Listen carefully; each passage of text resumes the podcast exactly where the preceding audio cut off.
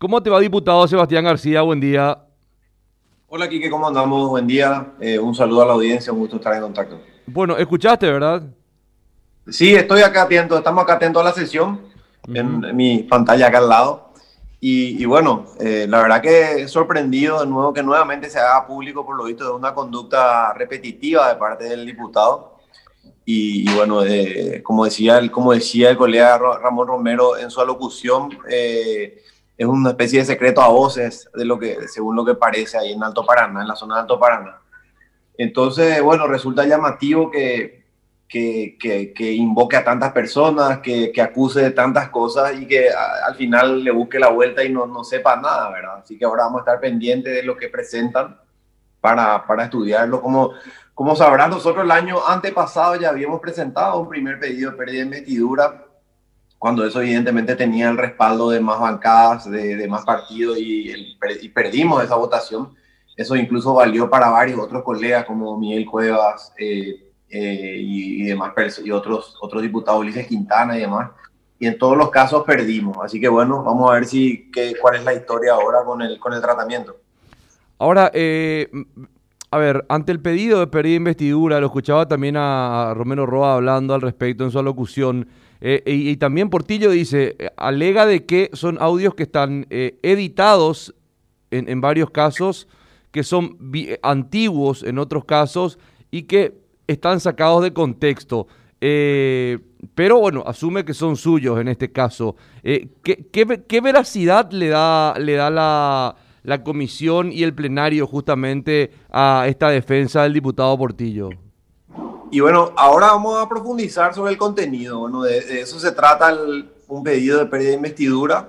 Creo que, o sea, evidentemente el colega va a tener, una, va a tener un derecho, digamos, a, explicar su, su, su, parte y un derecho a la defensa, ¿verdad? Y, ahí vamos a entender el contexto. Hay que seguir hurgando.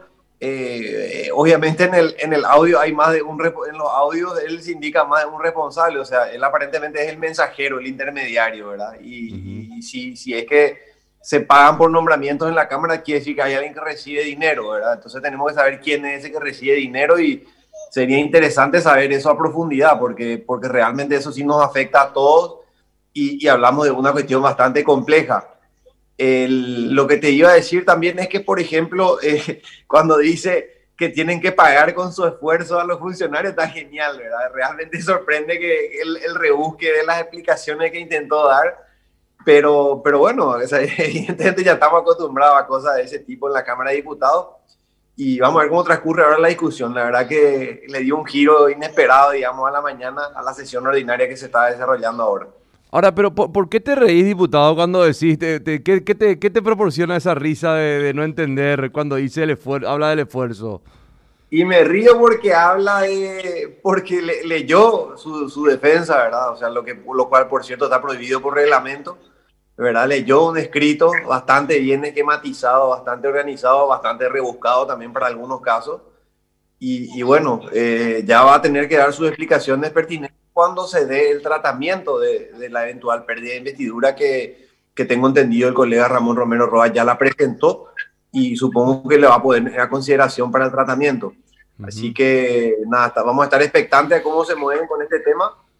Eh, como te digo, nosotros ya la habíamos presentado en el pasado y perdimos y creíamos ya en el pasado que correspondía por, por otros motivos. Y bueno, con estos mensajes simplemente se, se queda en evidencia que hay una conducta, digamos, repetitiva, una conducta consuetudinaria y, y ojalá que, que, que, que, nos, que sea algo que sea un llamado de atención para otros diputados que tal vez incurren en prácticas similares. Ahora, eh, en el artículo 201 de la pérdida de investidura de la Constitución Nacional habla claramente sobre la, el, uso indebido de influencias, fehacientemente comprobado. Eh, eh, habría que estudiar si estos audios realmente son utilizados como uso indebido de influencias y, también si son fehacientemente comprobados, ¿no? O sea, eh, digo nomás que en el caso de la, de la jurisprudencia que ya existe, de lo que pasó con otros, con otros colegas, eh, habría que ver si esto llega a una pérdida de investidura o no. Claro, él va a tener el escenario para dar sus explicaciones pertinentes, ¿verdad? Él va a tener una instancia en la cual va a poder explicar eh, de qué se trata cada uno de los audios como te digo, uno, resulta, uno de ellos te resulta bastante llamativo porque decir que le pide a los funcionarios que paguen con su esfuerzo me, me, me resulta cuando, cuanto menos chistoso, ¿verdad? Eh, eh, pero bueno, es un poco, son un poco las prácticas que sabemos que se dan en la Cámara de Diputados y este audio en cierta manera eh, lo deja en evidencia, porque, porque sabemos que hay un manejo absolutamente prebendario, clientelista a la hora de, repartir cargos, de nombrar funcionarios en la Cámara de Diputados, y sabemos que él es uno de los que está, de los que más funcionarios tiene, ¿verdad? O sea, tiene funcionarios en comisiones, tiene, tiene cupos aquí, cupos allá. Ahora, ¿en qué, en qué circunstancias lo, lo consigue? Eh, creo que este audio en cierta manera lo, lo deja en evidencia, pero, pero bueno, hay que seguir hurgando para conocer a profundidad eh, la, la, situación y el contexto, porque estamos seguros que no es el único. Ahora, decías, eh, eh, él es uno de los que más funcionarios tiene en la Cámara. Sí, porque en ese entonces, yo me acuerdo en el 2018, por ejemplo, era muy, muy llamativo como a partir, en ciertas, le tocaba presidir una comisión que tenía poco y nada de movimiento y la comisión tenía unos 20 funcionarios, 18, 20 personas. Y casualmente fue uno de los que de los que cambió su voto al último minuto para la Cámara de Diputados, por ejemplo, eh, para la presidencia de la Cámara de Diputados. Entonces sabemos que son prácticas bastante, ¿verdad? Bastante cuestionables y, bueno, solo que nunca, siempre es, por debajo, ¿verdad? Por debajo de la mesa y no precisamente a viva voz, porque obviamente se, se incurren en un montón de, o sea, se incurren en un montón de, de, mal, de procedimientos errados, ¿verdad?